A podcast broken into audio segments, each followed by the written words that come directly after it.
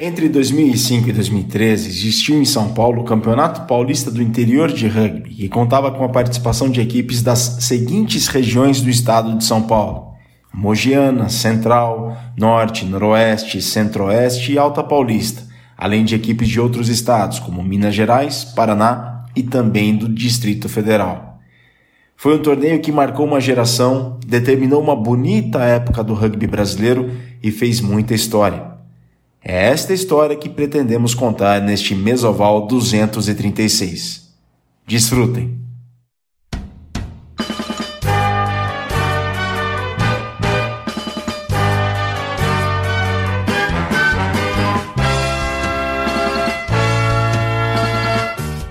As saudações valadas nação centralina, formem o Scrum, o Huck e organizem a linha e vamos para a Mesoval de número 236. É a duzentésima trigésima sexta edição do podcast que é a cultura de rugby para os seus ouvidos. Eu sou o Virgílio Neto, o Virga, e estou mais uma vez invadindo a podosfera de todos vocês. Bom, quero pedir desculpas ao Ale Ferrer, porque eu equivocadamente dei os créditos da expressão seretão da massa, que eu falei na, na edição passada, quando falávamos sobre a importância de um clube, e aí conversamos com o pessoal do Tatuapé Rugby, também com o pessoal do Rugby São Carlos, eu falei que a expressão seretão da massa tinha sido criada pelo pessoal do Portal do Rugby. Mas não. O autor dessa expressão foi o Ale Ferrer, nosso querido nobre colega, que inclusive participa de algumas edições do Mesoval, que durante uma transmissão no Serete de uma partida pela WR4 Esportes, uma rádio especializada em rugby. Inclusive, mandar um abraço aqui pro Luiz Colli, que ele tá dando mole e não tá comparecendo ao Mesoval. O Alê, durante uma transmissão, usou essa expressão seretão da massa. Né? E aí, o Vitor Ramalho, editor-chefe do portal do rugby, usou essa expressão, deu os devidos créditos para Alê, mas eu pensei que quem tivesse criado a expressão tinha sido o pessoal do portal do rugby, mas não foi o Alê Ferrer. Então, Alê Ferrer as minhas desculpas por este equívoco. Seretão da Massa, assinatura Ale Ferrer. Um grande cara, um abraço pro Ale e pro Gaelzinho também.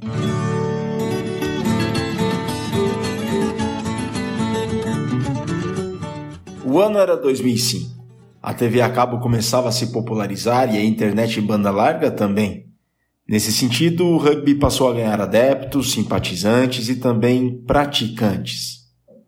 Boa parte deles estava no interior paulista, Equipes como o Javalis de Bauru, o Piratas de Americana, o Mastodontes de Catanduva, o Cowboys de Presidente Prudente, o Brutus de Garça, o Monster de Pirajuí, o Lechuza de Sorocaba e Itu, os Besouros de Ourinhos, o Tornados de Indaiatuba, o Olis, primeiramente de Jundiaí, depois de Louveira, os Diablos de Franca, o Alto Tietê de Mogi das Cruzes, os Jaguars de Jaguariúna, o Locomotiva de Araraquara, os Onitorrincos de Rio Claro foram fundados nesta crescente. Estas equipes, junto com as mais antigas formações, como dos anos 70 o Jequitibá de Campinas e o Piracicaba Rugby, que foi fundado em função da ESALC, né, da Escola Superior de Agricultura Luiz de Queiroz, mais o Rugby São Carlos e o Raça Ribeirão, atual Ribeirão Preto, todos esses clubes criaram o Campeonato Paulista do Interior, o CPI. Para Barroso, os membros da CPI não conseguiram comprovar a necessidade de acesso aos dados pessoais e sigilosos dos servidores. Mas calma, pessoal, calma. Não é esta CPI que eu estou falando, é o CPI do Rugby de São Paulo, o Campeonato Paulista do Interior. Eu sou Virgílio Neto Virga e este é o Mesoval 236, a duzentésima, trigésima sexta edição do podcast que é Cultura de Rugby para os seus ouvidos na nossa casa Central 3. Vamos contar um pouco do CPI e conversar com alguns protagonistas desta história tão bonita. Antes disso, alguns recados. Obrigado a todos vocês que mandaram mensagens sobre os episódios passados e sigam-nos no Instagram, arroba mesa, underline, oval arroba mesa, underline, oval. Mais uma vez, por último, arroba mesa, underline, oval. No Twitter já é mais fácil, arroba rugbyclube. Uma vez mais, arroba rugbyclube. Este é o Twitter.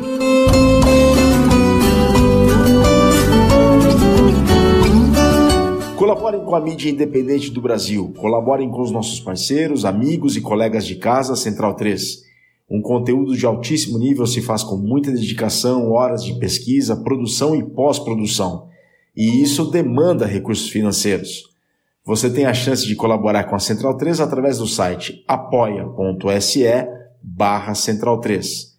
Mais uma vez, apoia.se barra Central 3 e vejam lá uma maneira de contribuírem regularmente com a nossa casa.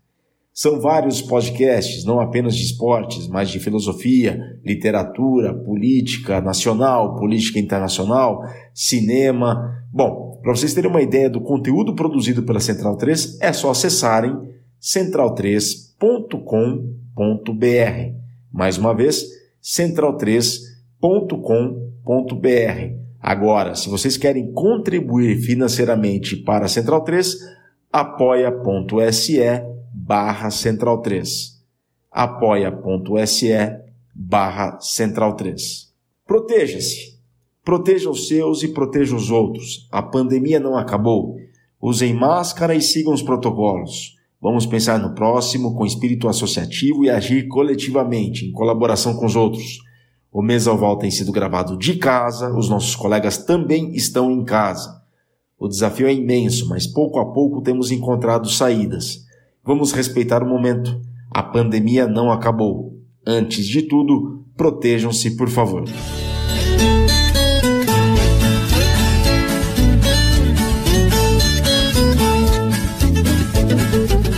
Bom, eu, eu tô falando de mim, virga, este apresentador. Eu participei de, do CPI em duas etapas em 2006, ambas pelo Javalis de Bauru.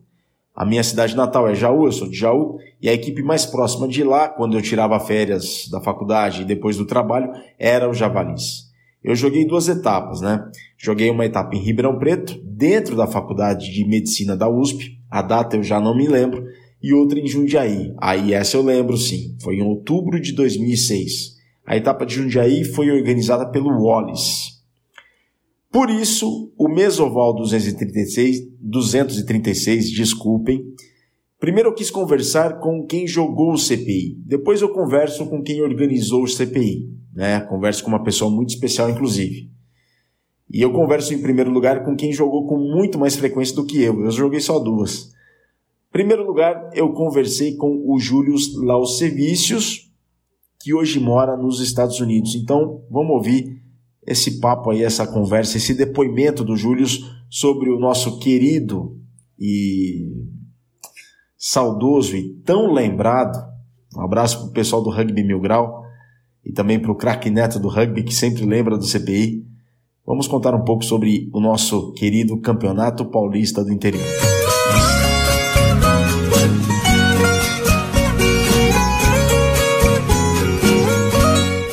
Então, por sua causa, numa, por causa de uma lesão que você teve séria, o protocolo todo foi mudado no Brasil, você acha?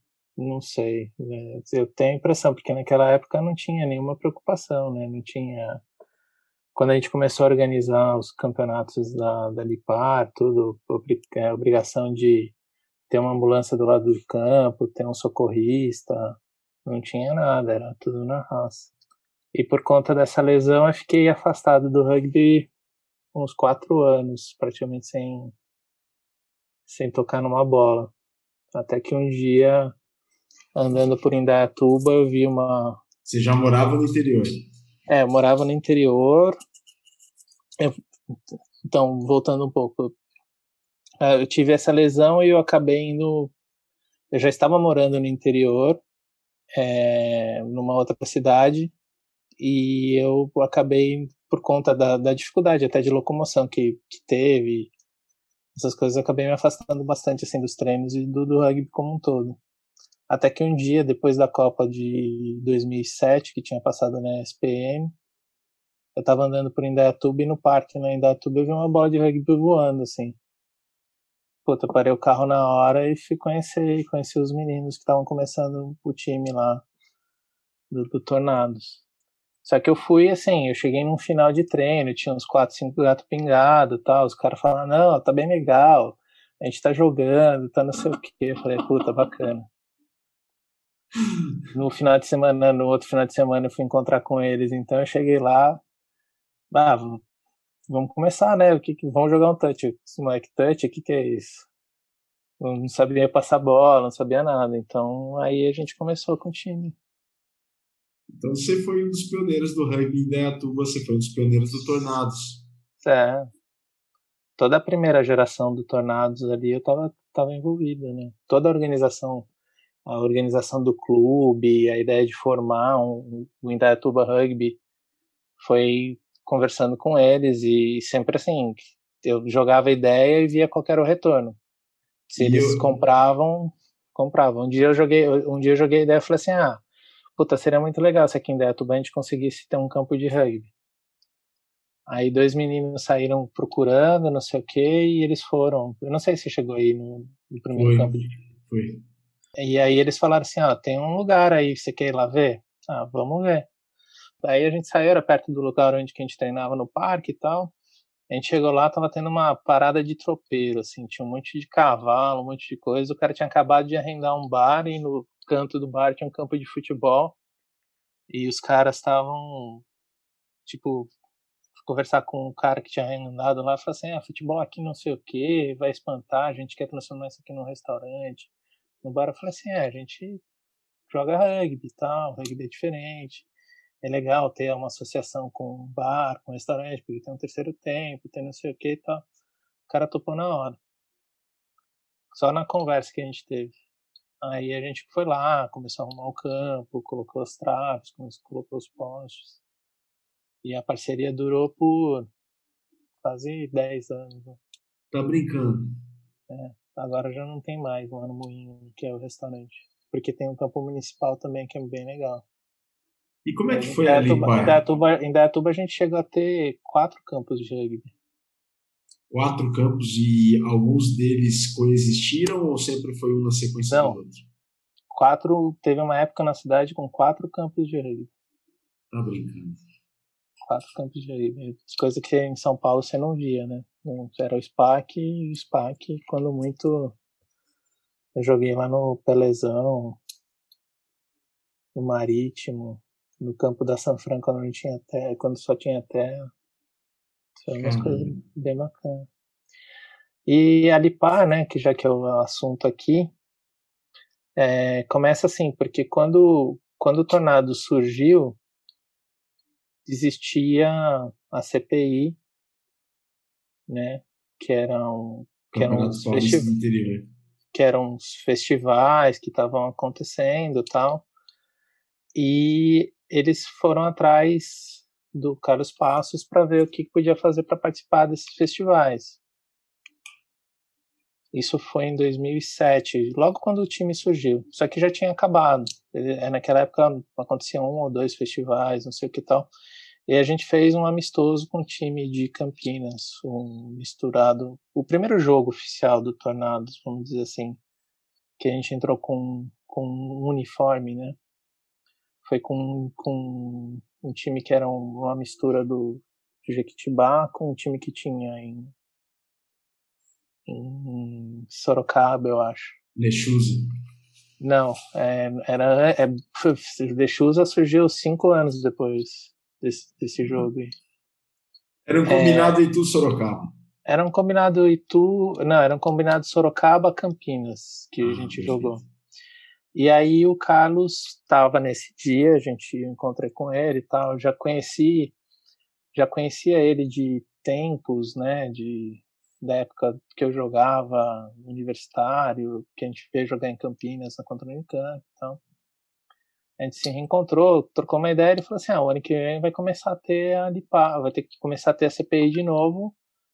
É, seria legal vocês participarem. Não, a gente vai participar, porque os meninos queriam competir, eles queriam aprender a jogar para começar a jogar, participar desses campeonatos. Só que a gente, quando o Tornados entrou, a gente tinha um plantel muito grande. A gente estava dando treino para 45 às vezes, né, meninos. E puta ir para um, uma cidade no interior para levar 45 moleque e para jogar, entrar em campo 10 por vez, 12 por vez, porque era os objetivos do da CPI, sempre foi essa questão de desenvolvimento. Então eles se encontravam no final de semana, tinha uma sede. Acho que o Passos, o pessoal mais antigo do que eu, pode contar essa história, se já não te contaram. E eles faziam aqueles festivais, não sei o que, e sempre saía no final do, do, do, dos jogos lá, um, rolava como se fosse um campeonatinho e saía um campeão, campeão daquela etapa. E no final do ano tinha um campeão geral que somava os campeões das etapas. Mas quando a gente começou com, com, com o Netonados, quis começar com a CPI, entrar na CPI, na, naquela reunião em 2008, eu e o Dentinho, que era o outro técnico, o Ricardo Barbosa, que era outro técnico. Saudoso, com... saudoso Dentinho. É. A gente foi na reunião e a gente já estava com a cabeça feita. Não, vamos fazer e vamos entrar com o campeonato de 15. E a gente, porque era uma reunião que eles faziam para é, montar o regulamento, ver quem que vai pode participar, quem que pode organizar a etapa, quem não sei o que, e a gente chegou meio que empurrando o negócio. Não, vamos jogar 15 e vamos fazer como se fosse um campeonato. Faz um campeonato ao longo do ano, mais longo, para dar tempo para o pessoal se preparar melhor para cada jogo. Mas vamos fazer um campeonato de 15. Então, nesse primeiro campeonato teve que o Tanás entrou, a gente jogou contra Jundiaí, a gente jogou contra Piracicaba, a gente jogou contra Pindamonhangaba, acho. Não, Pira, é, Pindamonhangaba. O pessoal acho que chamava Mamutes o time, acho que nem, nem existe mais. A gente jogou contra Ribeirão também. E foi bacana. Né? Eu vi aquele negócio como uma puta oportunidade, porque mesmo chegando lá, às vezes o pessoal tinha 15 caras para jogar, eles colocavam os 15 caras para jogar. E e a gente levava, às vezes, 20, 25 no ônibus, né? Que a gente tinha apoio da prefeitura. E foi bem, foi bem legal. Nessa época surgiu também o Piratas, que é o time lá de Americana, meio que em paralelo. E o pessoal também, eles compraram a ideia de, ah, vamos fazer um campeonato, vamos começar a organizar um campeonato mais melhor.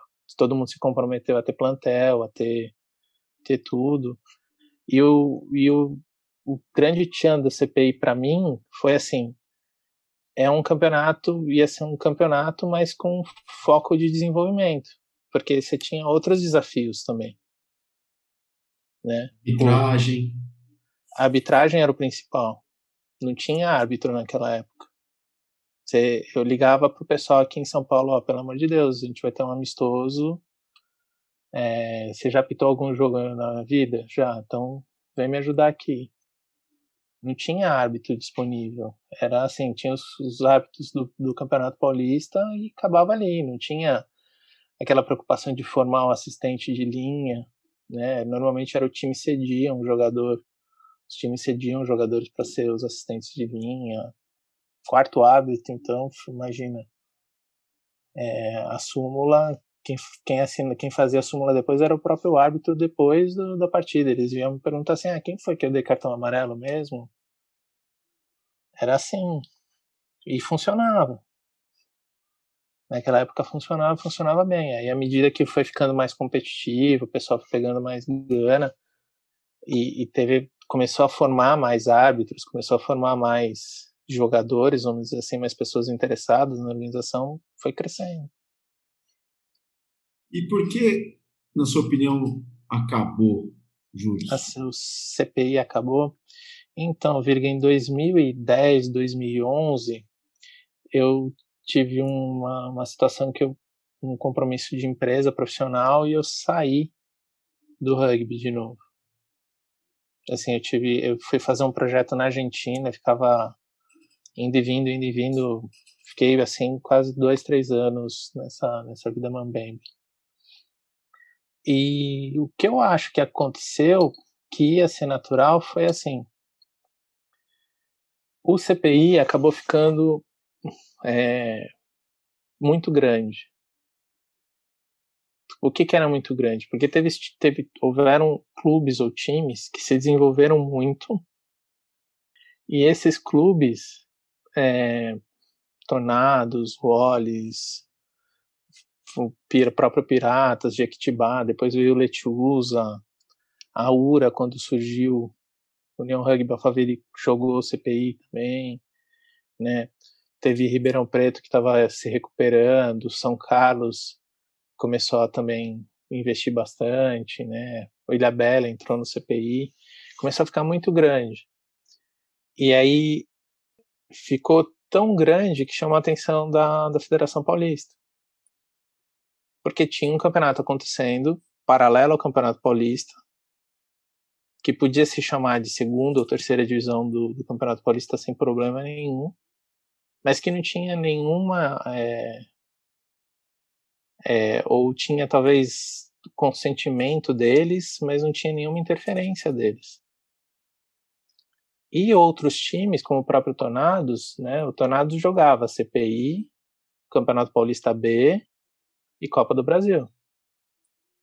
Na época que eu fui treinador de 2000, 2008, 2009 e começo de 2010, a gente estava jogando os três campeonatos. E, porque o Campeonato Paulista acontecia no primeiro semestre, a Copa do Brasil acontecia no segundo semestre, mas o CPI acontecia o Campeonato Paulista do Interior acontecia o ano inteiro. E os outros clubes também queriam fazer isso. De certa maneira, queriam fazer isso, mas não estavam tão estruturados, ou faltava alguma coisa, né? Vamos dizer assim.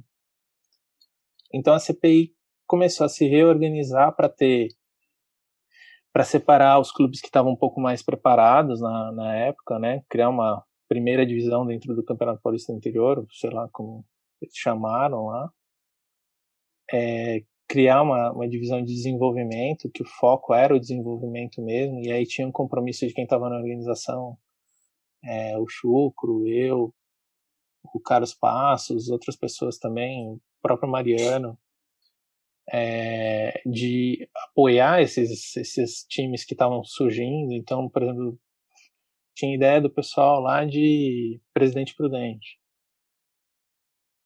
né? Ah, mas Presidente Prudente era muito longe, então tenta juntar os times que estavam mais próximos lá, eles fazem um, um grupo, uma chave, e depois se organizam para fazer uma ou duas viagens para jogar os semifinais ou finais do campeonato. Sim. Né? Em 2009, se não me engano, foi 2010, agora eu já não lembro foi muito legal porque em Águas de São Pedro fez um dia inteiro das finais ou da, da classificação final do, do, do CPI daquele ano, com a final sendo jogada no final do dia. Então foram cinco ou seis jogos de rugby ao longo do dia. E era começo de rede social, então tinha Twitter, tinha Orkut, a gente se falava com, pelo grupos do, do Yahoo. O negócio rodava, né? Eram, saíam coisas bem legais. E aí, quando aconteceu esse campeonato, o Tornado já não estava mais, porque ele tinha decidido só jogar o Paulista B. O Paulista B tinha crescido mais e, e, e a quantidade de jogos tinha aumentado um pouco. É, então o Tornados não jogou esse ano já não jogou mais esse ano ali porque estava no Paulista B. E outros times começaram a querer entrar no Campeonato Paulista. Aí o Campeonato Paulista teve, nos outros anos, começou a ter terceira, quarta divisão, coisa que há muito tempo não acontecia, né? Sim. Sim. Então, teve uma, para mim, aconteceu uma fusão natural dentro da organização do rugby paulista, que foi a migração para a Federação Paulista. Porque não ia ficar muito confuso. Imagina ter uma Lipar tão forte quanto a Federação Paulista. Não, faz sentido isso. Né? Não fazia assim. Na época não faz sentido para mim hoje também. E, ô Júlio, o, a Lipar, claro que a Lipar, hum, o CPI não foi a tua escola né, necessariamente. Mas qual que, para finalizar assim, qual que é a importância do CPI para o rugby do interior. Não falo do interior de São Paulo, falo do interior do Brasil, porque a gente já teve Brasília, Londrina, Varginha, Poços de Caldas jogando o CPI. Então, foi eu acho que o CPI, com, quando estava naquele é, foco de desenvolvimento, não era tão competitivo, mas tinha a competição e tinha o desenvolvimento também, ele foi muito importante. Por quê? Porque, primeiro, começou a passar para os times que estavam surgindo naquela época pós é, Copa do Mundo de 2007, vamos dizer assim, porque começou a surgir muito time. É, as redes sociais bombando, juntava três, quatro moleques e falavam assim, ah, vai ter o time de rugby aqui de Arapuema, sei lá se existe, tô, tô falando. Uhum. E eles falavam que era um time de rugby. Aí de repente apareciam dois ou três caras que já estavam dentro dessa organização CPI. Ah, vocês são os moleques do time de Arapuema? Ó, tem um campeonato aqui, chama CPI, não sei o quê. Vocês não querem participar? O que, que vocês têm aí? Ah, a gente tem aqui, tá treinando cinco, seis meninos. Ah, bom, então, peraí, vamos te ajudar. Então a gente ajudava esses caras, né? É, começou a ter escola de árbitros.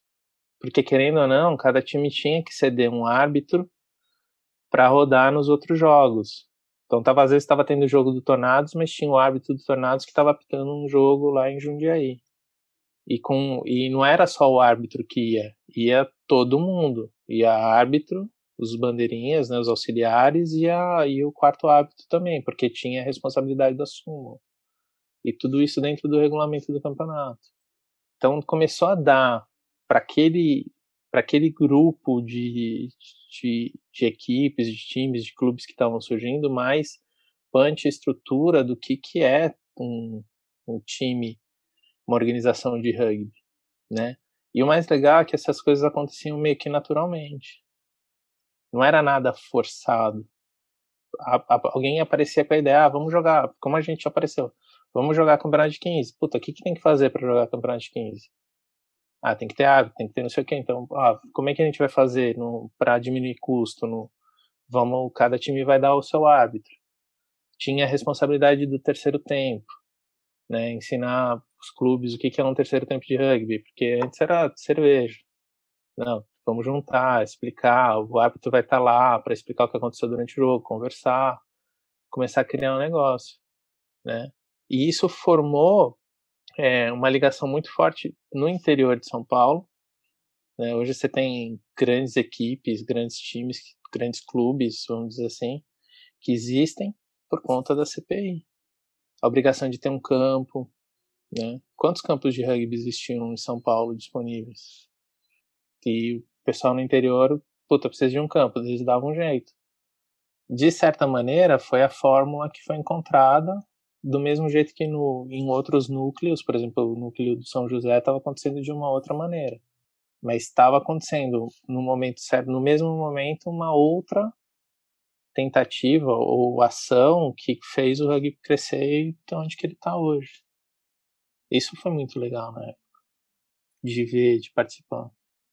Vocês faziam sem saber no resultado que daria e o resultado foi muito produtivo. Na, na verdade, é, é, assim, eu acho que todo mundo sabia onde que ia dar. Né? Eu acho que todo mundo sabia onde que ia dar, onde que ia, o que ia acontecer. No mínimo ia acontecer surgimento de alguma de alguns times, iam ter alguns campeonatos por dois, três, quatro anos. Aí de repente, quando esses, como como aconteceu em, até em Dayatuba, os, alguns meninos estavam na época de saindo do colégio para entrar na faculdade, foram jogar rugby na faculdade, no, vieram jogar aqui em São Paulo e voltaram. Agora tem muitos que estão voltando já depois disso tudo. É, a gente está falando que CPI 2000, 2007, 2008, puta, são quase 15 anos. Né? Você tem duas ou três gerações de jogadores no interior paulista que surgiram por conta dessa iniciativa. Hum. E que lindas gerações. Algum momento inesquecível, Júlio? Puta, tem vários. Tem vários. É, tanto dentro das, das linhas quanto fora, né? As reuniões eram sempre legais. Às vezes algumas eram, eram calorosas, assim, porque tinham debates duros, né? Porque era muita gente querendo dar opinião. E dentro de campo, assim, você tinha momentos muito bacanas, assim, várias. Fala molecada, né? Eu também jogava, joguei muitos jogos também. Mas pessoal jogando e vendo. né? Ou então você indo pro, puta, pra, um, pra um dia pro estádio, a cidade, a cidade toda lá parada, é, quase bastante gente dentro do estádio assistindo um jogo de rugby, porque ficou o dia inteiro jogando rugby lá, o pessoal Sim. viu o estádio municipal aberto, o pessoal entrava e saía, então era muito legal. Bom, obrigado, Júlio. Valeu demais pela, pelo papo. Eu, eu vou falar hoje ainda com o Magu do Ribeirão. Amanhã, às nove da manhã, marquei com o Chucro. E às quatro Legal. da tarde amanhã. O. Ah, é? O Chucro. O Chucro é. Agora que eu me dei conta, cara, Chucro, eu, eu, eu sou do interior também. Eu sou de Jaú. Uhum. E eu joguei duas etapas do CPI por Bauru 2006. Eu não peguei o Tornados. Uhum. É, eu, mas eu jogava pelo BH Rugby, né? O meu primeiro clube foi o BH Rugby. E quando nas minhas férias eu jogava pelos Javalis. E aí o Chucro, é, eu já conheço ele antes do rugby, sem ser do rugby, eu não sabia que ele era do rugby. E amanhã às quatro da tarde com o Carlos Passos. É, são os caras, né? Eu, como eu te falei, tem o Mariano também, apresentaria nessa lista. É, já conversou com o Zapa? O Zapa eu falei com ele ontem. É, são todos dessa geração. O Zapa era um dos organizadores do, jogador também, mas era um dos organizadores do Olhos. Sim. Né? E, e aí depois eu fiquei. Ele, as coisas vão acontecendo, né? Os times foram crescendo e tal. E Jundiaí, por, até pela proximidade ali, por, por ser um dos times mais fortes na época do, do CPI, era um time que o Tornados mirava. Né? A gente vai jogar contra, contra o Olhos, né? Tanto que eram dois ou três jogos, às vezes, no ano contra o Olhos, era bem legal. Cria uma rivalidade, né, gente? Cria, é, cria uma, é, aquela vontade de ter, né? E a gente, e a gente levou isso na época para Tornados também. A gente chegou a ter um troféu com um time de americana que a gente jogava, disputava todo ano.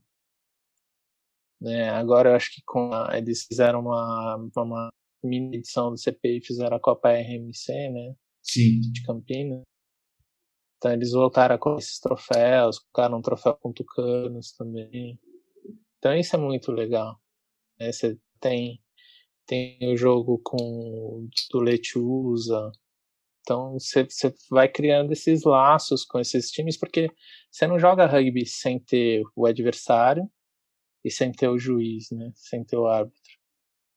Então era, era uma das principais coisas que a gente ensinava para todos eles, né? Porque tinha aquela outra mentalidade, ah, porque o, o árbitro vai roubar, porque é do outro time. Não, cara, ele tá lá porque precisa. A gente precisa para jogar. Né? Não importa o que, que vai fazer. Se a gente fizer o nosso melhor, a gente vai, vai, vai fazer. E, e precisa do adversário também, porque se não tiver adversário, a gente não joga. Né? Então, ah, vai entrar com 13. Ah, manda dois para jogar lá. tem gente sobrando, não tem problema, vamos jogar. O importante era jogar. Mas é isso, Júlio. Obrigado demais, viu? Que horas são aí agora? Aqui são 10 para as 3. Você tá no meio oeste?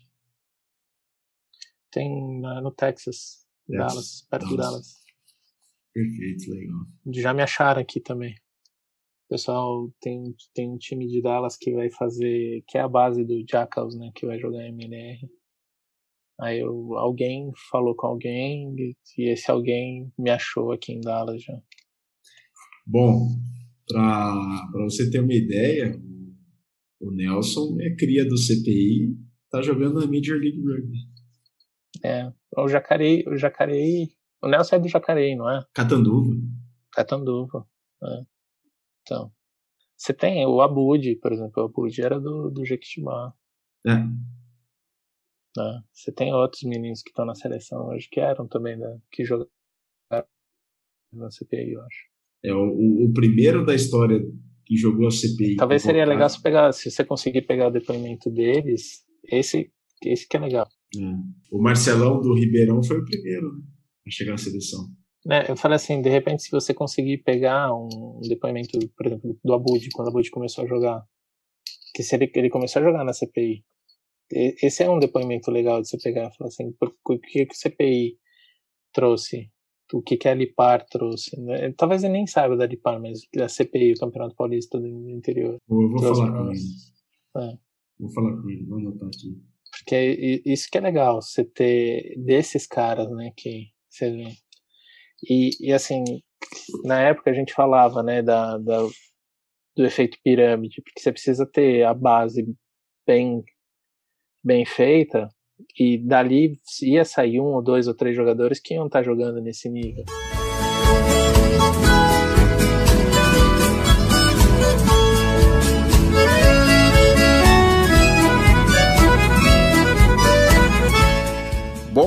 Vocês acabaram de escutar aí o Júlio Lausefícios, que hoje vive nos Estados Unidos.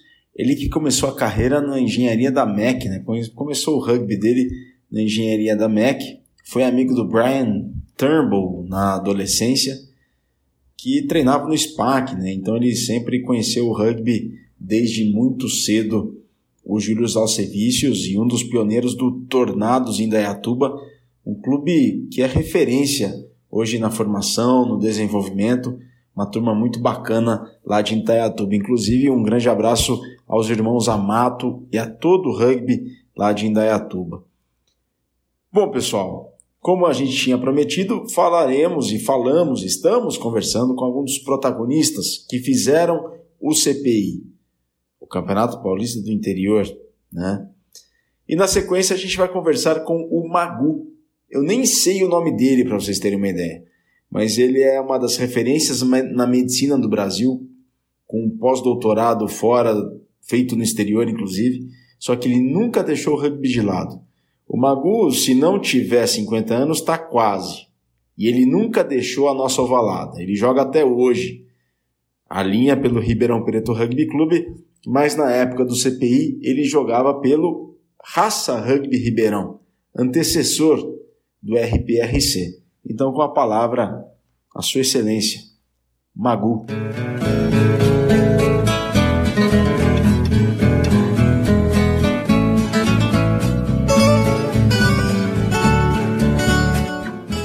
Ô Magu, você está com quantos anos? 49 anos. Faz em setembro, não 50? Não, ano que vem, pô. Ah, em abril. Abril. Ah, abril, abril. abril. Beleza, beleza. Ô, Magu, você, o CPI é tua história também, né? O Campeonato Paulista do Interior é tua história, né? Ah, não sei se é a minha história, mas eu acho que eu acho que isso faz parte da história do, do rugby, tanto no estado de São Paulo, acho como no Brasil também, né? Por que, é. Magu? Bom, é, eu, não, eu não consigo lembrar o certo as datas aí, porque isso já tem algo em torno de 20 anos, né? Mas eu me lembro que tudo começou, foi um torneio de sevens que teve em Campinas, na época o Carlos Passos que tinha organizado o torneio, e nós resolvemos um dia, falar, vamos fazer uma reunião, a gente poderia criar um, uma liga do interior, que existia uma certa dificuldade aí da, dos times do interior em, em participar do, do, Campeonato Paulista, tanto pelo, pelo, por questões financeiras, né, que é, tinha um custo relativamente elevado, e também por causa de, do número e qualidade de jogadores que tinham na, na época no interior. Né? A, a, a diferença era, era muito grande. E nós temos uma reunião, é, foi o time de Ribeirão Preto, o time de Campinas, o recém-começado time de o Wallace, né, de Jundiaí, estava lá, e também o time de Presidente Prudente, que tinha também pouco tempo de, de vida, vamos dizer assim. Presidente Prudente estava junto, então? Estava junto, foram esses quatro representantes desses quatro times. Deve ter sido algo em torno, sei lá, 2003 ou 2002, 2003, não tenho certeza. E nós resolvemos criar uma liga do interior e que quem quisesse participar poderia é, é, como, falar, ser o responsável por organizar um fim de semana, acho que eram quatro fins de semana durante o ano, e a ideia era um torneio de sevens. E a, a ideia era tentar a, agrupar um número maior de, de, jogadores e maior de times do interior dentro de uma liga com algo de, de baixo custo, mas que pudesse ser importante para divulgar isso dentro do, do estado de São Paulo, principalmente para todo o interior aqui do estado de São Paulo. E do meu ponto de vista, isso foi um sucesso. Eu acho que o CPI foi uh, um campeonato aí que mais fez crescer o número de jogadores, o número de times, acho que no estado de São Paulo e acho que no Brasil. Né? Desde o início dele até quando ele foi extinto aí, o crescimento do número de times e jogadores foi um negócio absurdo, assim. Eu acho que foi um, um boom que, que teve no, no rugby aí, eu acho que foi muito importante para o que nós temos na, na atualidade. Né? É, embora na época não, não houve nenhuma ajuda ou associação com a federação, acho talvez a federação não tinha, não tivesse interesse na época, mas eu acho que isso foi uma parte integral aí do grande desenvolvimento do rugby que teve no estado de São Paulo. E, naturalmente, depois de um tempo, né, com o sucesso disso, isso deve ter, a federação deve ter falado, opa, tem alguma coisa interessante acontecendo aí. E aí eles começaram a ampliar o Campeonato Paulista, né, criando a Série B, C, e, e começaram a absorver os times que realmente se desenvolveram e conseguiram sair do Sevens para ir jogar o 15, que eu acho que foi mais ou menos quando, quando começou a, a acabar o CPI, né? Os times maiores acabaram se vinculando à Federação Paulista, começaram a jogar 15. Os, alguns acabaram, como sempre acontece, e os que restaram criaram uma nova liga, porque depois teve a Lipar, né, que foi um desdobramento do CPI que acabou indo a pegar times aí mais ainda para o oeste do estado de São Paulo ainda. Né? Teve um crescimento, uma segunda onda aí, e que, até onde eu sei, depois ela acabou também terminando, porque acaba não tendo continuidade, né? Por falta, acho que de incentivo ou de apoio da, da própria federação, não sei, talvez. Magu, qual que é a melhor lembrança que você tem do CPI? Alguma etapa em especial, algum torneio, alguma temporada? Qual que é a lembrança mais bacana que você tem? Lembrança mais bacana foi, eu não lembro também exatamente o ano, mas foi o ano nós fomos campeões da, da CPI, a final em São Carlos, contra o São Carlos. E naquela época, que nós fomos ampliando, né, de sevens, o, é, BIP falou assim, ó, se você tiver 10, você pode jogar 10, se tiver 12, você pode jogar 12. Aí era um jogo de 10 por 10 ou 12 por 12. Naturalmente, os dois times tinham que ter condições de, de jogar 12. Se você tinha, eu tenho condição de jogar 12, mas o outro só sevens, você jogava sevens. E eu lembro que foi uma final de 12 por 12 por 12 e nós ganhamos dele lá, lá em São Carlos. O terceiro tempo lá foi, foi insano, foi, foi muito bom. Isso foi uma lembrança dessa final aí que, que marcou, foi muito legal. Ô Magui, vocês organizavam, quando as etapas eram em Ribeirão Preto, vocês se organizavam também dentro, inclusive, da Faculdade de Medicina, né? Porque naquela altura o Raça Ribeirão ainda tinha as origens dentro da Faculdade de Medicina, né? Ah, sim embora a gente tinha uma certa dificuldade por causa das restrições da, da universidade, né, é, em especial é, com, com, bebida alcoólica e coisa do tipo. Então, alguns torneios foram feitos, algumas etapas foram feitas fora da universidade, mas a gente sempre tentava jogar aqui. O, o campo era um campo muito bom, assim, as dimensões do campo era, eram bem apropriadas para para jogar rugby. Tinha um campo pequeno do lado onde os times que estavam para entrar podiam ficar aquecendo, né? Que era onde a gente treinava é, efetivamente. Os nossos treinos eram lá. E a gente sempre tentou levar os jogos lá para a faculdade, mas nem sempre era possível por causa dos, das políticas internas da, da universidade. Né? E ô Magu, é, o CPI forma caráter? Olha, com certeza formou vários caráteres, tá? com certeza. E depois eu acabei me desligando porque nós começamos a, nós acabamos indo para para federação para jogar a série B, nós, em 2010, acho que foi 2010, 2009, somos campeões da série B, jogamos a série A, né? Então foi mais ou menos nesse período que o CPI acabou ah, acabou acabou terminando e virou ali par. Então, mas com certeza é, formou vários caráteres, inclusive vários times que estão até hoje aí vieram do CPI, né? Para fechar, Manu, qual que é o principal legado que o CPI deixou para o seu clube, né? O Raça Ribeirão e depois o Ribeirão Preto Rugby Clube. Qual que é o qual foi o legado que o CPI deixou para vocês? Ah, eu acho que é, a grande importância do, do CPI foi dar uma base para treinamento e a fundamentação do time, né? porque realmente até então a gente tinha um time muito pouco competitivo e o CPI foi muito importante para colocar os caras jogando. Todo mês, pelo menos, você tinha jogo. Então é um incentivo para você estar tá melhorando, treinando cada vez mais e naturalmente trazendo mais jogadores, né? Porque se você não tem com quem jogar, não tem como você manter um time, né? Ninguém quer ficar só treinando. Né?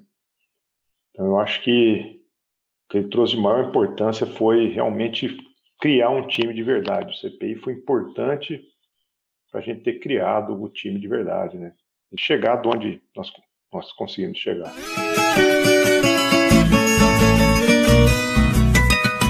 Você, quando a gente estava para marcar a entrevista, você falou que o CPI, o Campeonato Paulista do Interior, foi o seu berço do rugby. Explica mais, você que é um dos pioneiros do rugby em Jundiaí, com o Wallace. Por que o CPI foi o seu berço? Então, na verdade, eu acho que o meu e o de quase todo o interior paulista, né? Tirando o São José, que também é interior paulista, mas é, eu acredito que foi o berço de todas as cidades para cá, assim, de Campinas, é, Jundiaí, é, aí Bauru, Ribeirão, São Carlos, né, é, Americana, Piracicaba, eu acho que todo mundo começou ali. É, eu, na verdade, conheci o rugby na faculdade logo que eu entrei em 2003, e aí 2000 formamos o time Jundiaí em 2004, e em 2005 o que, que a gente vai jogar, o que, que vai acontecer, e, e caímos na CPI. É, conversamos um pouco com o Carlos Passos, que também é um, é um mentor do rugby aqui no, nos primórdios do, do interior. É, e ele, eu fiz Unicamp, né? Então ele, ele já estava no rugby da Unicamp, ele estava no rugby de Campinas ali, então meio que foi a nossa ponte para pro, pro, a CPI. E eu, Zapa, na sua opinião, assim, o que, que, a, o, que, que a, o CPI tinha de interessante na, no extracampo? Uniu muito o rugby do interior de São Paulo, né? É, hoje em dia muitos é, saudosistas aí sentem falta, né? Fala que se voltasse a CPI, voltava até a jogar, né? Pessoal do Lechuza, tem um pessoal do Piratas bom aí também, Mastodontes de Catanduva. Então é tudo um povo que a gente ficou bem amigos, assim, porque como é que era no começo, né? É, eram etapas é, às vezes tinha uma por mês, às vezes era uma cada dois meses, e a gente ficava é, sábado e domingo meio que todo mundo junto, todos os times. Então tinha hora que você apitava, tinha hora que você jogava, tinha hora que você era bandeira. Aí quando dava uma folguinha, você dava uma descansada ou você ia almoçar. Então é, tinha bastante essa confraternização entre os times, né? E na verdade ninguém sabia nada de rugby, né? Era uma época que você achar um vídeo na internet era difícil, tinha que ter torrent, não passava em TV nenhuma, era TV Sankmond às vezes, um joguinho ou outro que você achava. Então o acesso era muito pouco, principalmente para esse lado do interior. Era às vezes alguém que jogou em São José, alguém que jogou no, no Band, que mora em Jundiaí, Então, era muito difícil de ter esse acesso. Então, as etapas serviam muito como essa troca de informação. Você viu o cara aquecendo de um jeito diferente ali, você fala, porra, aquilo ali é legal, cara, vou fazer no próximo jogo. Então, isso era muito legal, cara. Era, um, era uma troca de informação mesmo, do que como que era o rugby. O Oli jogou por quantos anos o CPI, Zapa? Olha, a gente jogou 2005 só duas etapas, que foi quando a gente começou, né? Aí jogamos 2006, 7, 8, 9. Eu acho que até 2010, para falar a verdade, viu? É... 2011 também. E aí a gente meio que já migrou pro, pro Paulista B direto. A gente nem participou do C né, nessa época, né? Na verdade, eu não leio, não tenho muito essas datas na cabeça para falar a verdade, viu? Eu não sei direito, mas é, eu acho que foi isso, até 2011 ou 12. E teve alguma temporada inesquecível ou uma etapa do CTI que foi inesquecível para você, para o Wallace? Nossa, então, é, é, cada, cada vez que eu me encontro com o pessoal do time ali é uma história nova que a gente nova que a gente relembra, vamos falar, né?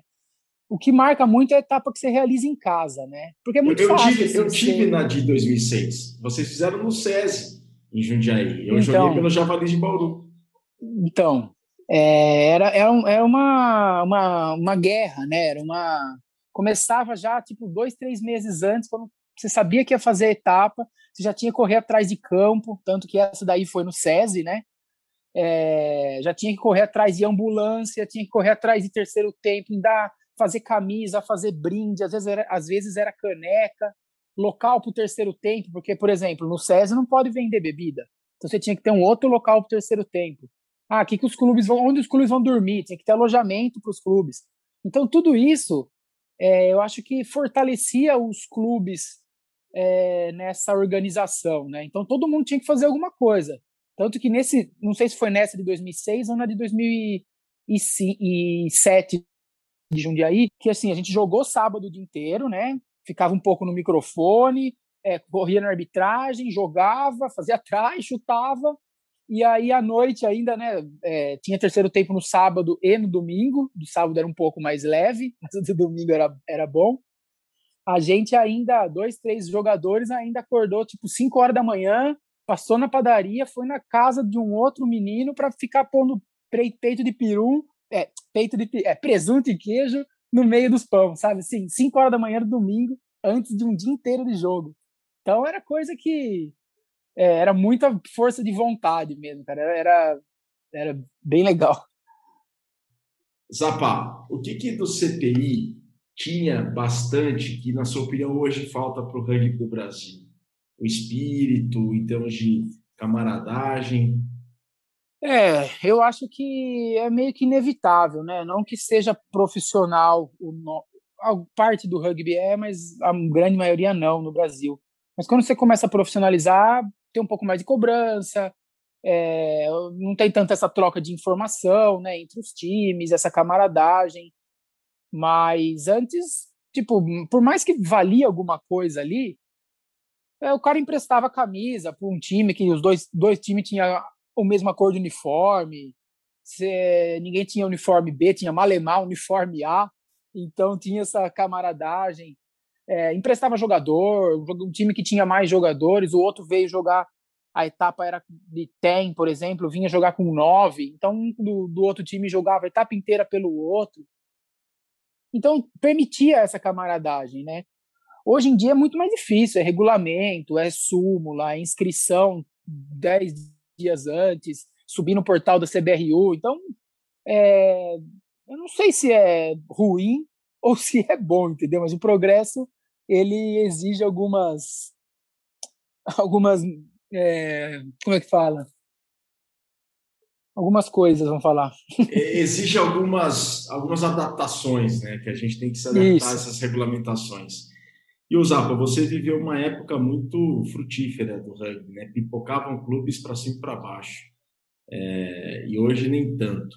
O que, que, na sua opinião, falta? Você que não saiu do rugby, né? Você hoje é árbitro, você está muito envolvido com a arbitragem.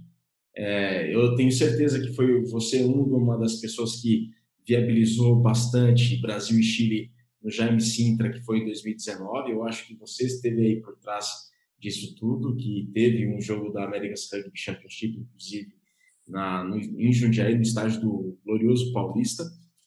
E o que, que você acha que falta hoje para o rugby do Brasil, para o rugby do interior, essa, essa união que havia há 15 anos, por exemplo? Então, eu acho que com a CPI, ela era bem inclusiva, né? Tanto que ela começou com sevens e a gente que era fazia parte da diretoria, né? Fazia parte da comissão de arbitragem e, e jogava, né? Então a gente ia avaliando, falando, não, agora pô, os times já estão legais, vamos para TEM. Aí fomos para TEM. Aí ficamos dois anos. Ah, os times já estão legais, vamos para 12. Então isso daí ajudou muito a formar essas equipes, né? Então hoje é, a, o time basicamente forma e ele tem que ter um time de 15 para tentar entrar numa série é, E, uma série de acesso ali na federação no Paulista, porque é, eu não sei se é difícil também o time é, remar sozinho e criar um campeonato do nada agora, né? É, naquela época não tinha esse campeonato, então é, era o único jeito de jogar era esse, era juntar meia dúzia de cara, entrar num busão ou entrar em dois, três carros e ir para a etapa que já existia na CPI. Então, eu acho que ela era, ela era um campeonato muito inclusivo, né? Tinha times que hoje eu não sei nem se existe rugby na cidade mais, na, naquela cidade, né? Por exemplo, é, Rio Claro, não sei se tem um time só em Rio Claro, sei que tem um feminino legal em Rio Claro, masculino faz muito tempo que eu não ouço. Águas da Prata também. É, sei que o pessoal meio que se junta ali com São João da Boa Vista e joga no Tucanos, mas o time de Águas era muito bom no começo, no meu começo, né? Quando eu comecei. Então era um time, é, bem, era um campeonato bastante inclusivo, né? Eu acho Tinha que o pessoal de Presidente Prudente também, né? Tinha o pessoal de Presidente Prudente. Hoje não sei mais se tem se tem o, o rugby lá. É, eu continuo no rugby, mas eu estou muito mais para a capital aqui e para o rugby é, paulista, né? É, da capital. Então, não, não, às vezes vou, vou para, mas vou mais para Indatuba, São Carlos, clubes que eu falo com o pessoal pelo WhatsApp, assim, o que é, são mais mais chegados mesmo. É, tô no rugby, claro, não estou jogando mais desde 2015, foi meu último ano.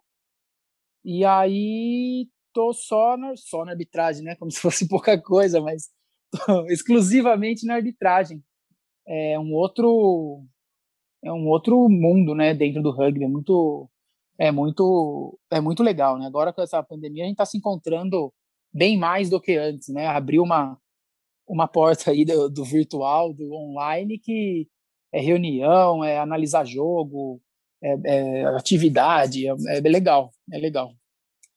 Ô Zapa, o que, que você teria feito de diferente lá atrás, dentro do CPI? Você que organizou a etapa, você que esteve muito envolvido, lado a lado com Carlos Passos e outros é, diretores de outras equipes. O que, você teria feito de diferente naquela época para favorecer ainda mais o rugby? Vocês fizeram muito pelo rugby. Teria alguma coisa que você faria diferente? Olha, eu acho que a gente, com o pouco conhecimento que a gente tinha no começo, a gente conseguiu fazer bastante coisa, né? Então, formamos árbitros. Na época não tinha nem, né? A federação não mandava nem árbitro para gente, porque não tinha, assim, a gente não era reconhecido pela federação lá no começo. Depois começou, é, teve essa aproximação e, e a gente e a gente passou a ser um braço da federação, né? É... E eu também não sei se eu faria diferente, porque quando a gente corria sozinho, vamos falar, a gente meio que fazia do nosso jeito. Não sei se errado ou se certo, mas foi o jeito que a gente fez. Quando teve o, o, o suporte da federação, a gente meio que teve que se moldar do jeito da federação. A gente tinha a chancela deles, a ajuda deles, então a gente meio que se moldou ao jeito da federação. Também não sei se melhor ou pior do que o nosso mas foi parte desse progresso que nós falamos anteriormente, né? Tem coisa que você se une para ficar mais forte, mas você perde um pouco das suas, das suas raízes. Perde um pouco é, da autonomia, né, Zé? Isso, perde um pouco da autonomia. Então, foi uma época que a gente migrou para o 15, meio que na marra, vai, vamos falar, a gente já estava já, acho que um ano no 15, mas teve que profissionalizar, entre aspas, né, algumas coisas. Mas fazer diferente, eu não sei, uma coisa que a gente sempre reclamava, a gente sempre conversava nas nossas reuniões, é que a gente era muito. Nosso rugby era um rugby bem mais fraco que o da capital, a gente sabia disso. Mas a gente ficou sempre muito distante de qualquer olho de qualquer seleção brasileira. Era sempre ali um, um eixo é, São Paulo, São José, basicamente nessa época, né? É, então a gente sempre falava, vamos montar uma seleção nossa para tentar entrar no Paulista, vamos, e nunca conseguimos fazer. Sempre falava com o Gian, o Gian de São Carlos, né, que ele era de São José, com o Pezão do Ribeirão, a gente sempre teve essa vontade de fazer uma seleção do interior e entrar no Campeonato Paulista. Mas nunca fizemos, nunca é, é, é difícil, vai treinar onde, quem vai ser o técnico, quem vai. E aí começava muito a pergunta e nunca saiu do papel. Então, não sei, falou um arrependimento aí, talvez ter tido essa, tentado essa, essa peripécia, ter tentado talvez alguma aproximação com a seleção da época, alguma peneira, em alguma etapa, sabe? Alguma coisa assim, porque a galera sempre falava: Poxa, o cara ali joga pra caramba, por que, que nunca foi pra seleção? poxa, o outro de time tal também. Então, a gente ficava meio amarrado, porque a gente. A seleção não vinha procurar a gente, a gente também não ia procurar a seleção como organização, entendeu? Então, talvez um pouco disso.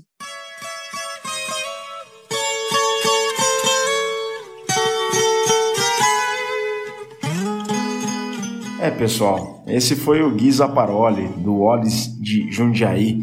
E eu participei de uma etapa do CPI, do Campeonato Paulista do Interior, em outubro de 2006. Participei de duas, na verdade. Como eu já falei aqui antes, participei de uma etapa em Ribeirão Preto, organizada pelo antigo Raça Ribeirão, que foi o antecessor do Ribeirão Preto Rugby Clube. E depois, em outubro de 2006, participei da etapa de Jundiaí, organizada pelo Olis. A gente jogou no campo do SESI e ficamos alojados em uma escola. E eu me lembro muito bem o Zapa falou da, de fazer o pão com peito de peru e queijo. E eu me lembro muito bem no domingo de manhã, ele mais o pessoal do Wallace chegando com caixas de isopor repletas de pão com presunto e com peito de peru e queijo para servir para o pessoal que estava alojado lá na escola. Belíssimas lembranças do Zapa, que com o Wallace Jundiaí realizou uma grande etapa do CPI. Eu me lembro muito bem dessa etapa do CPI porque foi no mesmo fim de semana em que o Felipe Massa ganhou sua primeira corrida em Interlagos, em 2006, 22 de outubro de 2006, se não me engano. Olha, logo mais é para 15 anos essa etapa. Ou eu tô velho, ou estamos todos velhos, os que jogaram e que se lembram dessa etapa. Eu joguei pelos Javalis, um abraço pro Tiga, pro Carlos Kirvelli, pro Fernandão Strongren, pro Arthur Aikawa, uma galera muito bacana lá do Centro-Oeste Paulista, do Javalis Rugby Bauru. E o Zapa mencionou da seleção, né? ele colocou ali alguns nomes, inclusive ele mencionou o Jean-Marc Volan, né, do São Carlos, né, que começou a jogar no São José Rugby Clube, mas ele também mencionou o Marcelo Danezin. O Marcelão foi o primeiro atleta do interiorzão de São Paulo, né? A gente tem o Vale do Paraíba também é interior de São Paulo, mas aquele interior sertanejo, né? Os sertões do interior de São Paulo, Ribeirão Preto é a cidade natal do Marcelão, o primeiro atleta que veio de um clube daquela região do Brasil. Né? O Marcelão, hoje no Ribeirão Preto Rugby Clube, na altura alinhava pelo Raça Ribeirão, que foi uma equipe que surgiu dentro da Faculdade de Medicina da Universidade de São Paulo, fundado em 1992 e depois refundado em 2017 o Ribeirão Preto Rugby Clube. 2017 ou 2018, eu já não me lembro tão bem, o pessoal vai me corrigir aí. Mas está aí, portanto, o Zaparoli do Olis de Jundiaí. Valeu, Zapa!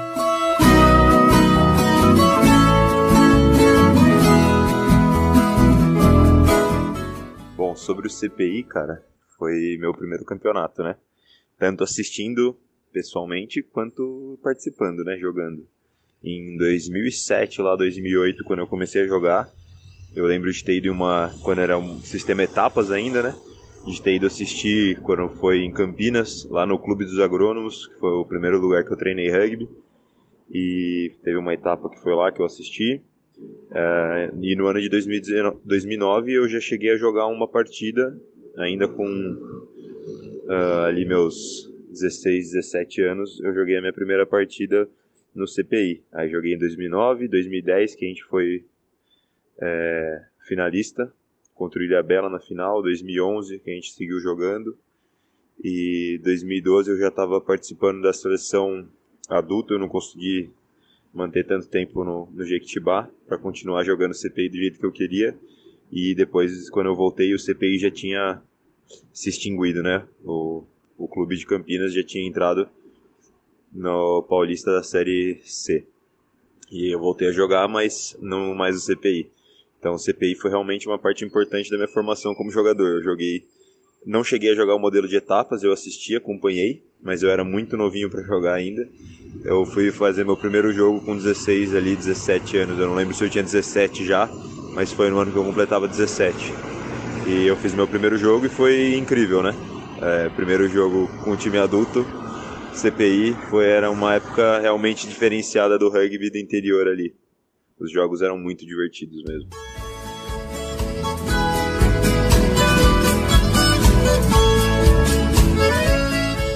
Ô Abud, muito obrigado. Sensacional esse seu depoimento, essa sua colaboração, a contribuição. O Abud, que nesse momento deve estar em preparação para o jogo das eliminatórias da Copa do Mundo França 2023, Brasil-Paraguai, que acontecerá no dia 26 em São José dos Campos, no Monumental Martins Pereira. Um abraço, Abud, um abraço e parabéns por toda a carreira e por toda a trajetória. E só que falta uma pessoa muito importante dentro desse processo. E se calhar a pessoa mais importante do processo. Aliás, todos são importantes, mas ele dispensa apresentações. Ele esteve inclusive no Mesoval 134, lá em 2018, em dezembro de 2018, nós o homenageamos, o Mesoval homenageou o professor Carlos Passos no Mesoval 134. Vocês podem acessar, acessar central3.com.br barra mesa traço oval traço 134 em algarismo traço Carlos traço Passos Passos, P-A-Z-O-S. Ele esteve no centésimo, trigésimo quarto mesoval e nós homenageamos. E temos a honra de recebê-lo para falar a sua opinião sobre o saudoso CPI, o motivo, o tema deste episódio 236. Aliás, Carlos Passos esteve conosco há mais de 100 episódios, tempo passar muito rápido. Com a palavra, ele, Carlos Passos. Professor Carlos Passos, em primeiro lugar, é uma honra poder falar com o senhor e obrigado por ter aceitado o convite de contar um pouco sobre a história do Campeonato Paulista do Interior para o Mesoval 236. Com todas as pessoas com quem a gente falou, todas elas mencionaram uma pessoa em comum, e essa pessoa, e essa pessoa era o senhor. Então, antes de mais nada, muito obrigado por ter aceitado o convite. Professor Carlos, como que surge a ideia do CPI? É, boa tarde. Primeiro, a, a, honra é, e o prazer de falar sobre tudo isso é, é meu. Tá? Eu que agradeço o convite, porque acredito que ainda muita gente não não sabe o que que aconteceu e como que transcorreu toda essa história. A origem foi a necessidade dos clubes do interior em disputar eh, jogos e jogar, que hoje tanto se fala em a competência como forma de retenção de jogadores, a gente não tinha uma competência viável no interior do estado. Ah, jogar contra as equipes paulistanas era muito difícil, os amistosos eh, eram poucos e nem sempre eram eh, mantidos. Então, um grande amigo meu insistia, oh, temos que ter uma competência, temos que ter jogo, temos que ter. Esse grande amigo é o Bruno Passos, de Prudente, de Presidente Prudente.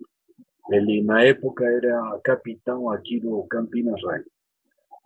E, bom, então temos que procurar uma forma de organizar um campeonato que, se não fosse inicialmente oficial, mas que desse um caráter eh, de responsabilidade e de compromisso para com os clubes.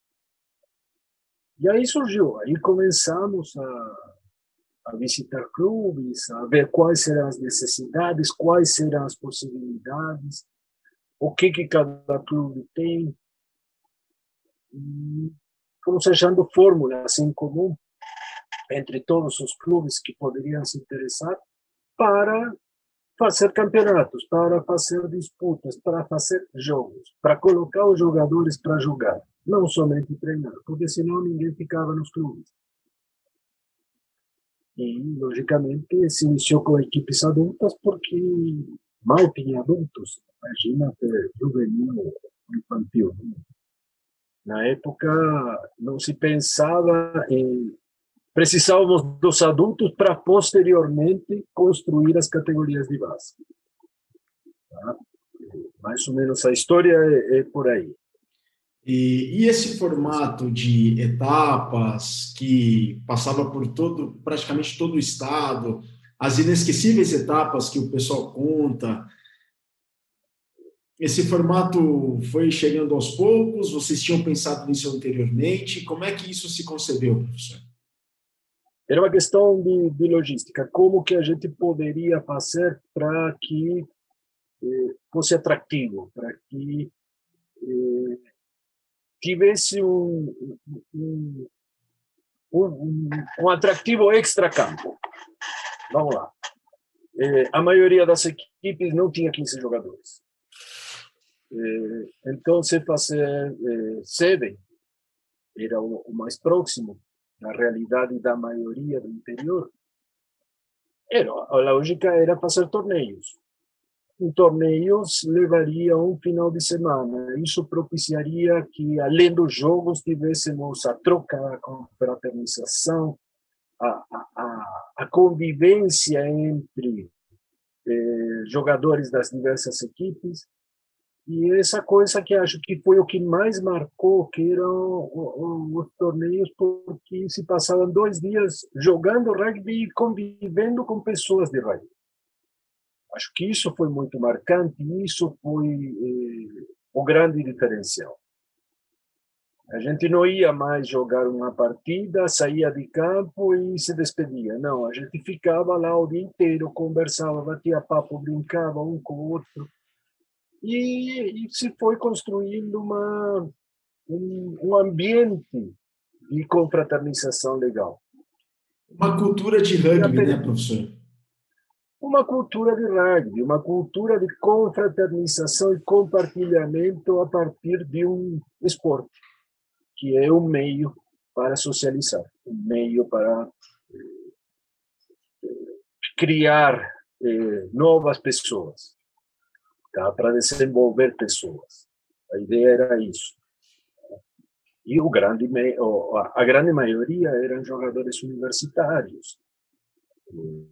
Era essa faixa etária. Então, era também fazia parte da cultura deles a, o torneio, o encontro, passar um final de semana numa cidade e desfrutar daquela cidade, da, dos companheiros de, de equipe e de, de esporte. E o, a dimensão que isso tomou ao longo dos anos, professor, isso surpreendeu o senhor? Porque começou-se pequeno e envolveu muita gente e praticamente o estado todo. O estado e, todo.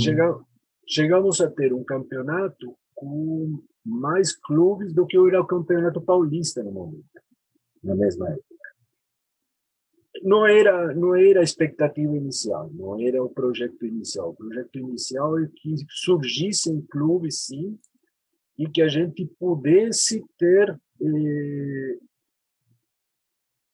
a distribuição do rugby mais equilibrada dentro do estado de São Paulo.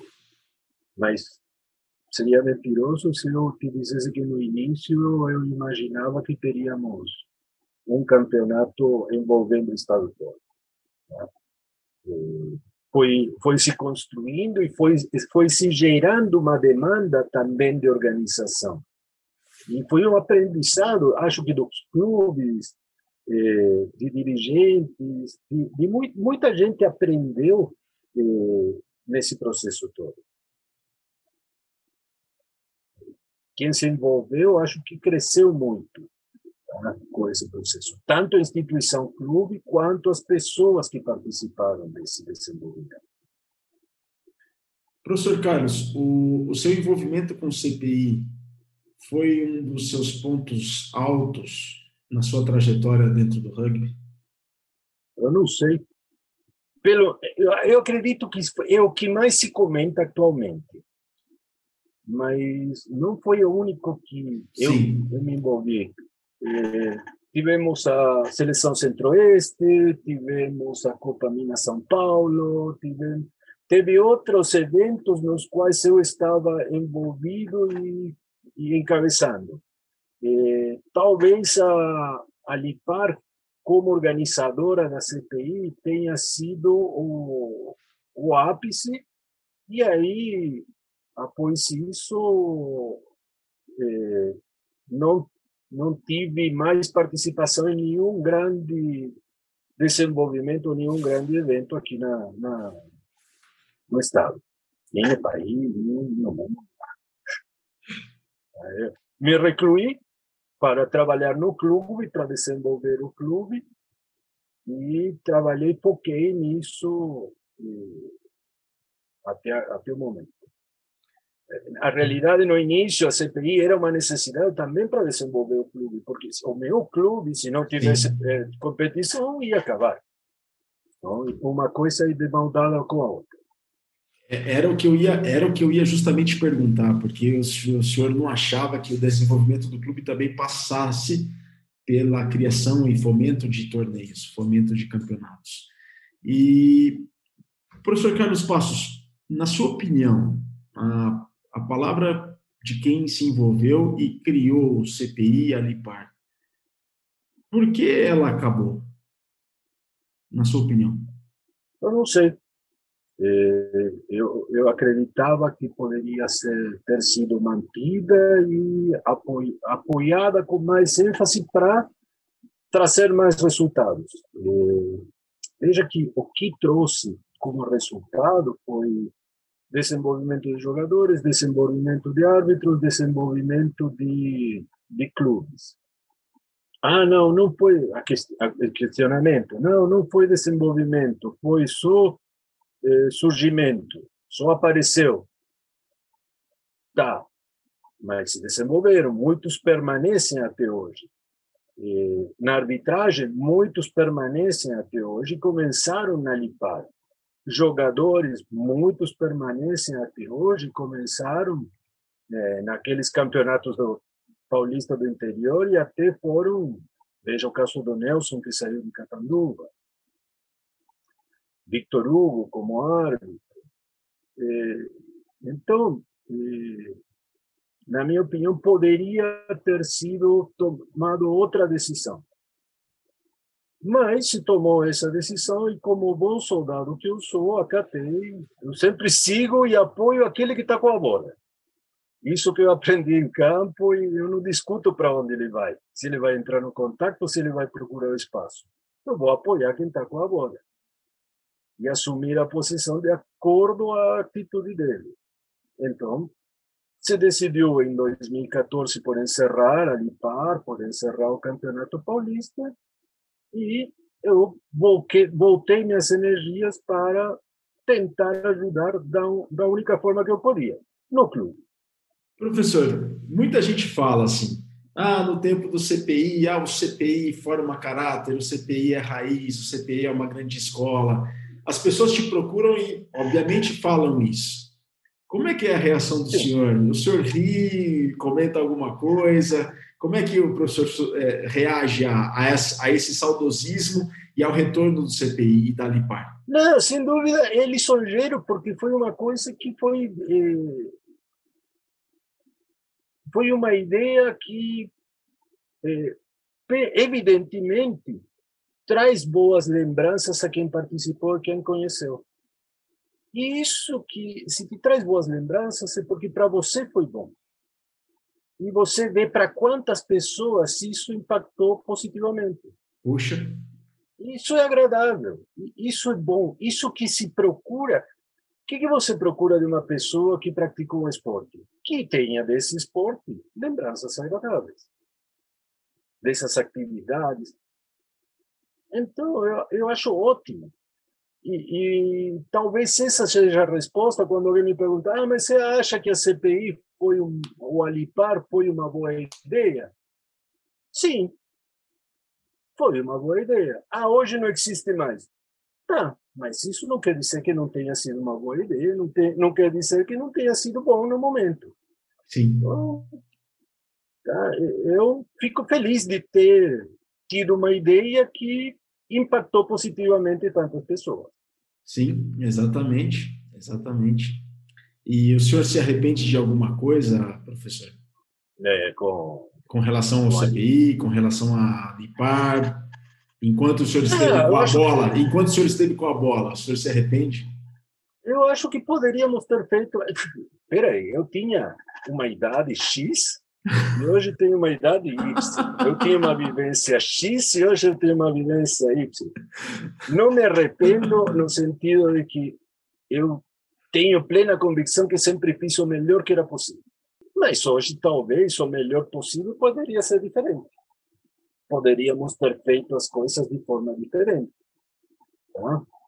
É, uma falha, e uma falha, assim, que hoje eu vejo como uma falha grosseira, é que nunca se estabeleceu a segurança jurídica dessa, da LIPAD. Nunca tivemos isso eh, claro, registrado. Registrado. Registrado em cartório, assinado, carimbado. A gente era muito de confiança, muito de acreditar na, na palavra. E vamos fazer porque somos, porque queremos fazer. Que essa é a minha essência de rugby. Ou seja, para mim, uma equipe de rugby é um grupo de pessoas honestas que te diz claramente o que deseja e vai atrás disso vai ao encontro disso e não te diz por conveniência por então a gente não não registrou não não colocou em cartório o estatuto construímos o estatuto construímos eh, na época quem nos ajudou foi um advogado de Guariba hoje está vinculado ao Ribeirão Preto o Francisco e construímos, fizemos a reunião, aprovamos, mas nunca registramos em cartório. Mas funcionou. Não de fato, não, não de direito, mas de fato funcionou, de fato existiu. Essa talvez tenha sido o meu maior arrependimento, não fazer funcionar de direito. Professor Carlos Passos, é, acredita que um campeonato feminino no formato da CPI seria oportuno para o rugby feminino do interior de São Paulo nesse momento, assim que voltar à normalidade? Acredita que um torneio no formato do CPI faria com que o rugby feminino do interior alavancasse é, do jeito que a gente tanto quer? Do início do CPI, com torneios de Seven, não, porque o que eu percebo que o que elas desejam é o jogo de 15. É, talvez a minha proposta seria para o desenvolvimento feminino no interior, seria começar com o TEM, 12, a SAI e passar para o 15, à medida que as equipes vão crescendo e se desenvolvendo. Mas eu vejo que as, o desejo das jogadoras não é esse. Das jogadoras hoje é ir direto para o 15. O que trabalhamos junto com, com o Jaú no início do ano passado, é, conversei é, é justamente adotar uma coisa similar ao que foi a CPI para as categorias de base, para o CM14. onde os clubes pudessem levar um, dois, três, quantos forem para jogar num torneio que durasse um dia. E aí participar, confraternizar e, e disputar, jogar com jogadores M14. Não um festival, mas sim um campeonato, um torneio que ao longo do ano somasse pontos pontos para o teu clube. Tá? Mas tem que ver se os clubes querem. Passa sempre por isso. O que que os clubes querem? O que que os clubes precisam? É o que, que cada um é, cada um tem que colocar as cartas na mesa e dizer, ó, oh, queremos isso. Ah, mas não podemos. Então tá. Então como vamos chegar a isso? Porque, por exemplo, uma diferença, uma grande diferença entre a Lipar e a Lopar. Lopar também começou a partir do eh, presidente Prudente, que jogou a Lipar. Só que eles, de cara, propuseram que eles, o objetivo deles era jogar Seven. Eles não pretendiam nunca chegar ao 15. O objetivo deles era desenvolver equipes de série nas cidades. E a Lipar sempre teve claro que o que nós queríamos era chegar a ter clubes que disputassem na modalidade de 15. O Seven continuaria sendo o que sempre foi, o torneio de final de ano ou de meio do ano. Mas o objetivo da Lipar era que os clubes conseguissem atingir o ponto de jogar 15. Bom, professor, é, é, é isso que eu queria mesmo saber do senhor. Obrigado pelas palavras e espero encontrar o senhor em breve à beira do campo. Quem sabe num torneio semelhante, professor. Ou, ou, no jogo. O importante é que cheguemos à beira do campo. e que alguém esteja dentro desse campo praticando. É verdade. Tá? Se Deus quiser. Se Deus, Deus quiser. quiser. Tá bom? Obrigado, professor. Eu agradeço e forte abraço e se cuida. Cuide-se. Cuide-se. Um abraço para o senhor e toda a família. Obrigadão.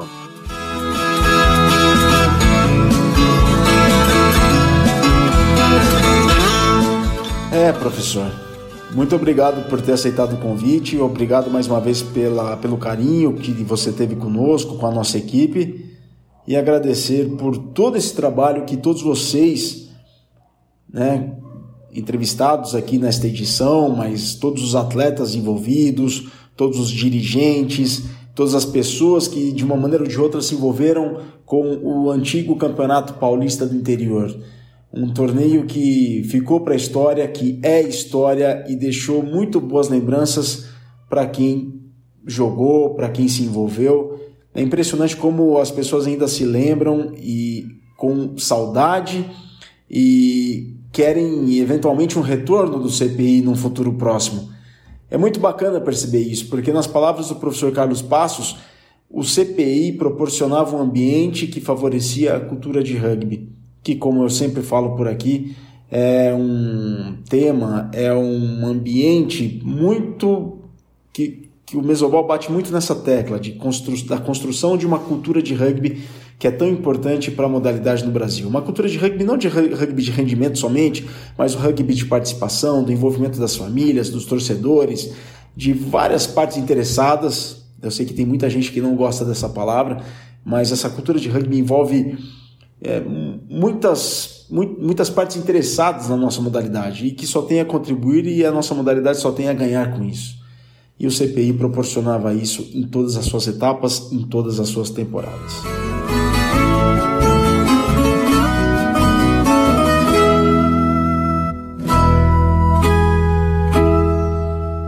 Pessoal, a gente está na reta final do nosso mesoval número 236, que tratou sobre o Campeonato Paulista do Interior. Esperamos que vocês tenham gostado. O nosso Instagram, arroba mesa, underline, oval. Uma vez mais, arroba mesa, underline, oval. O nosso Twitter é mais simples, arroba rugbyclube. Bom, esperamos mais uma vez que vocês tenham gostado Enviem suas críticas, sugestões, reclamações, interajam conosco nas nossas redes sociais. A gente fica por aqui. Até a próxima oportunidade. Saudações ovaladas e um grande abraço.